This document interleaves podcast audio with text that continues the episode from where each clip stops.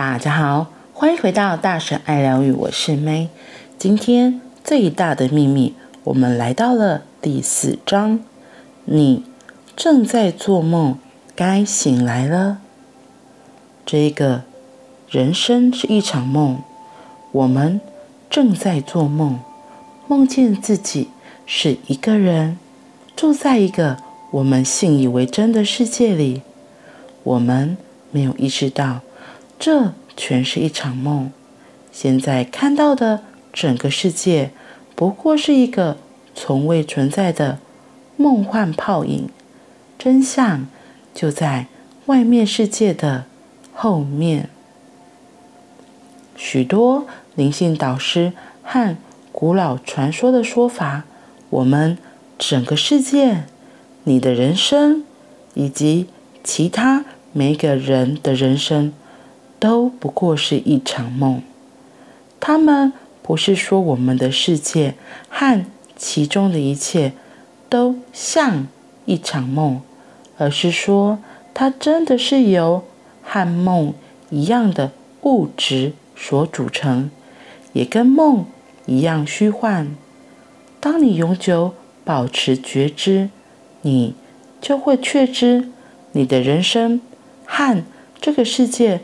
不是你以为他们所示的实相，他们就像是一场梦。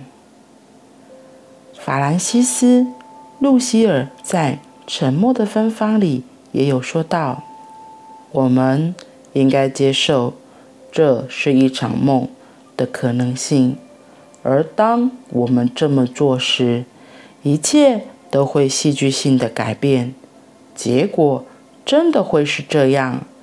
如果这个清醒梦的经验被视为一场梦，那么我们的行为会改变，而且我们会发现这场梦里的角色的回应或状况也会改变。在你夜晚的梦里，你的心智创造了你的身体和其他人，有些你认识。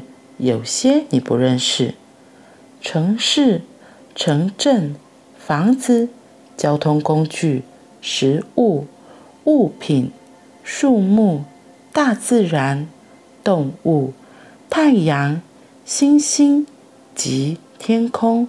它也创造了时间的流逝，白天、晚上、人声、声音，以及发生在你。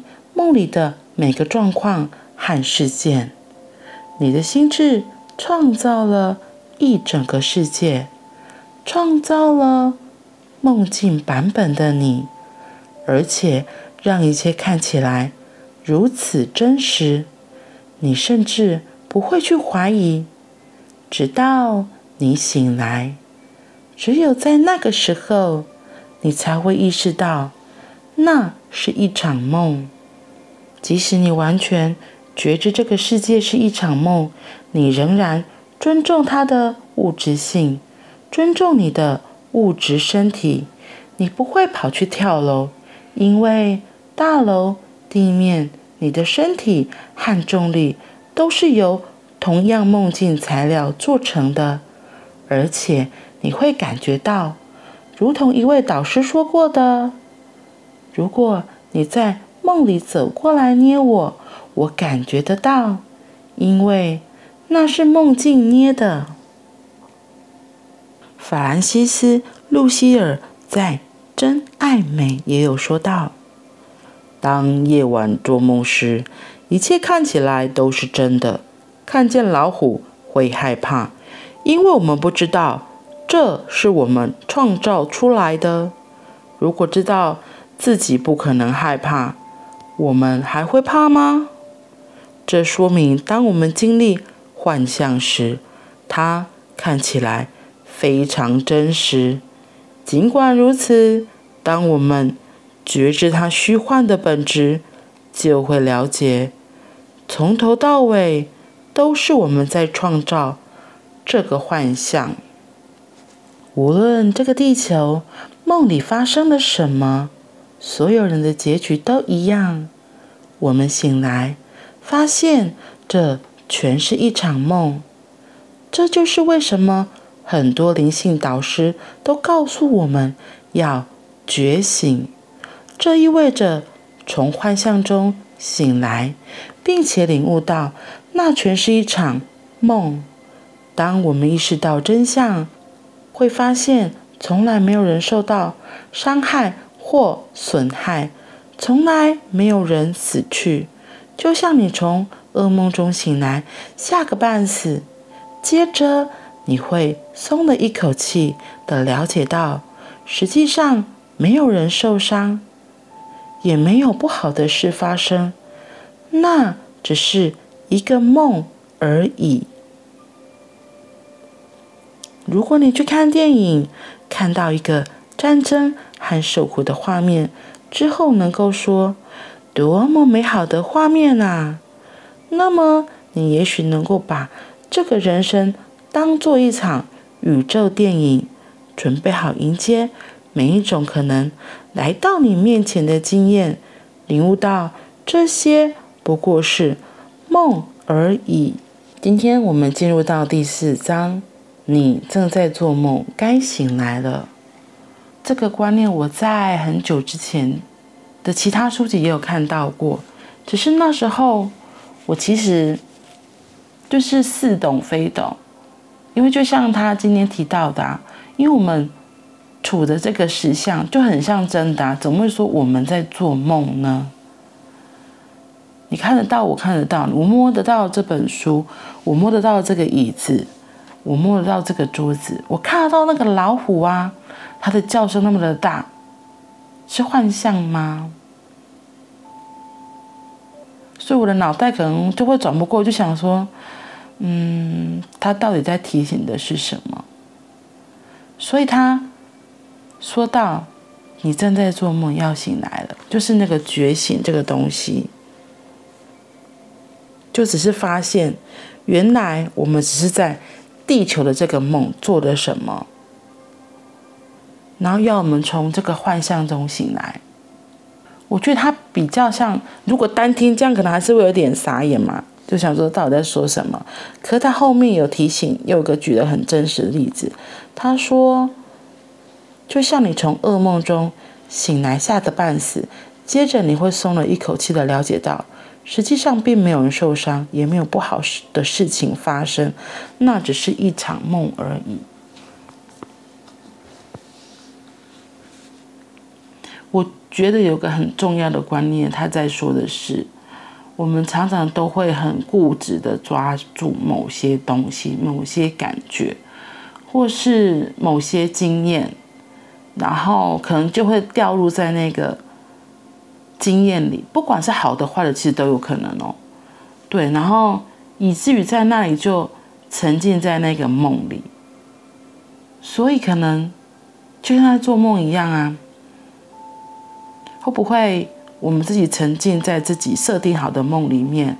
有的人可能设定的自哀自怜的梦嘛，就在那边一辈子自哀自怜；有的人可能在一个他当国王的梦里面，然后就是在在他的世界里。非常的开心的当了国王，所以是你自己帮自己画了什么样子的梦，你选了什么样子的梦，然后去做了那样子的事，创造了那样子的体验。那如果是很好的梦，OK 啊，就是那那就是你选择你要的嘛。问题是，我觉得它有一个很大部分在提醒，嗯，其实没有所谓的好或不好，而是。你自己要清楚知道，你选择了这样子的梦来做。像我说，有人可能选择，我们都会讲人生就是戏嘛。你你你自己选了一个苦旦的角色，那你就要知道是你选了这样子苦旦的角色来演，或是你选了一个杀人魔的角色，那你就好好的杀人啊。只是你要知道你自己选了这样子的角色，所以当如果你发现，哎，原来这个剧本可以改写，我。如果不想演苦旦了，我想要换别的角色，变成一个女王，一个 queen，那你可以改写自己的剧本啊。